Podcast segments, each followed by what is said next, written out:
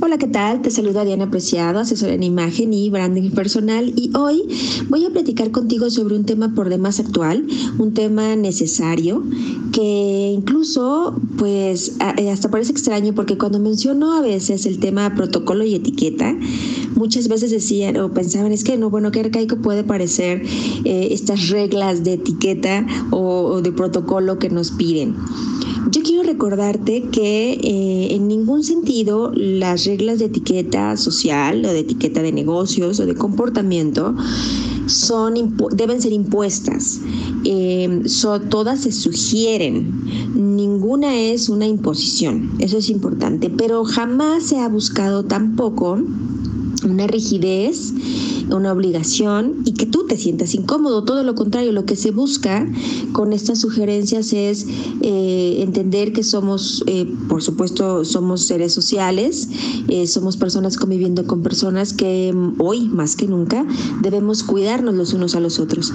Y entonces la etiqueta nos viene de verdad muy bien y recordar el por qué existe, el por qué es necesaria esta armonía, es porque es necesario vivir con estas Em, lineamientos que lo único que generan es cortesía, em, eh, darle, enviarle mensaje a los demás de que nos importan eh, y vivir en armonía, cortesía y cordialidad.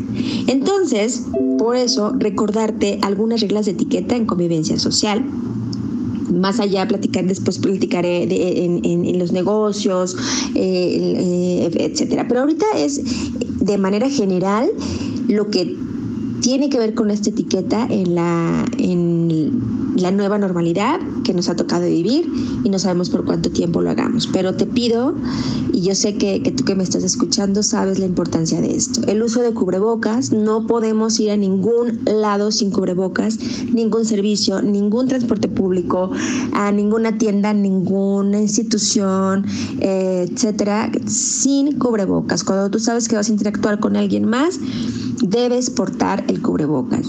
Recuerda que hay eh, lineamientos importantes de los errores, que a veces tocamos el cubrebocas constantemente eh, con nuestra mano, lo estamos tocando y entonces ya pierde el sentido, no lo quitamos de manera adecuada.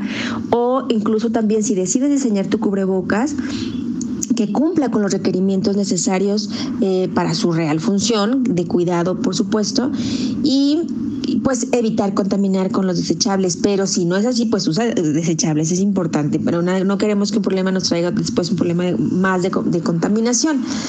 Eh, la distancia social, además del cubrebocas, la distancia social, recordarte que hay que, si tú ves aglomeración en alguna fila, si tú ves que no se está respetando la distancia, hazlo tú.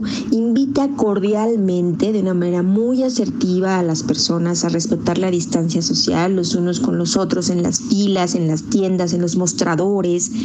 Eh, a veces cuando se están eligiendo algún producto y, antes, bueno, nos acercábamos y tocábamos, este, estábamos muy cerca de las personas hasta decíamos con permiso y tocamos, ¿no? Ahora, sé un poco más tolerante, te invito a que todos seamos más tolerantes y esperemos a que la persona vea el producto, se retire y entonces te acercas tú, veas o tomes el producto que necesites, alguna prenda, etcétera. Entonces te invito a que respetes la distancia social, a que invites a los demás a hacerlo de manera asertiva. Eh, también te invito a que seas muy tolerante con ello. Si tú por alguna ocasión, en algún momento no portas cubrebocas o no estás respetando la distancia y alguien te lo pide de una manera asertiva, sé muy tolerante eh, empático y acepta la recomendación. Porque es lógico, a veces pasa y dice, ay, el cubrebocas se me olvidó, ¿no? Y, no, es ahorita realmente algo con lo que tendremos que salir todo el tiempo y respetar la distancia social. Si puedes quedarte en casa, quédate en casa, aún es una de las recomendaciones de, que también es bien importante. No es necesario tocar a las personas. Por ahí me decían, oye, ¿puedo saludar con el codo o así? No es necesario. Con tu mirada, eh, sonríe con la mirada y por supuesto con tu tono de voz, que a veces ahora pues tenemos que hablar, nuestra dicción tiene que ser diferente porque estamos portando el cubrebocas.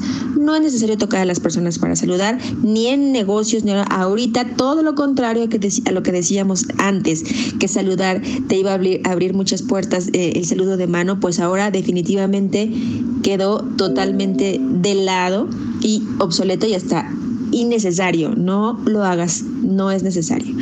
Em, otra de las cosas también de, etiqueta que yo te sugiero hacer es que eh, en esta parte de tolerancia es no juzgar. También en las personas se ha dado un poco a, que no sabemos mucho de lo que están viviendo todas las personas, todos los que estamos viviendo. Hay personas que han vivido cosas dolorosas, hay personas que eh, tienen problemas, pues no solamente de salud, el problema económico, el problema del trabajo, el problema del encierro, el problema, en fin. Entonces te invito a que tus redes sociales también eh, entre este, este tema de la etiqueta a no juzgar, a ser un poco más empático, a no ser tan agresivo con tus comentarios y con las personas. Respetémonos los unos a los otros, nos estamos necesitando mucho. Y por supuesto, más que nunca, hablar de, de, de esta convivencia social que estoy mencionando ahorita es parte de nuestra autoimagen, porque si nosotros lo hacemos, pues evidentemente se hace un efecto boomerang nosotros vamos a ser cordiales con nosotros mismos, con nuestra familia y con los demás. Te invito a hacerlo, todas estas reglas de etiqueta que seguramente tú tienes muchas más y te, eh, invito a que me compartas en redes sociales qué otras se te ocurre para ir haciendo como, digamos, esta, este listado de la nueva normalidad para una convivencia real y recordar que todos somos personas conviviendo con personas de una manera solidaria y armoniosa. Sígueme por favor en redes sociales, arroba Dianpre en Twitter, en Instagram estoy como Diana Imagen y Branding y en Facebook eh, Diana Apreciada. Nos escuchamos la próxima semana.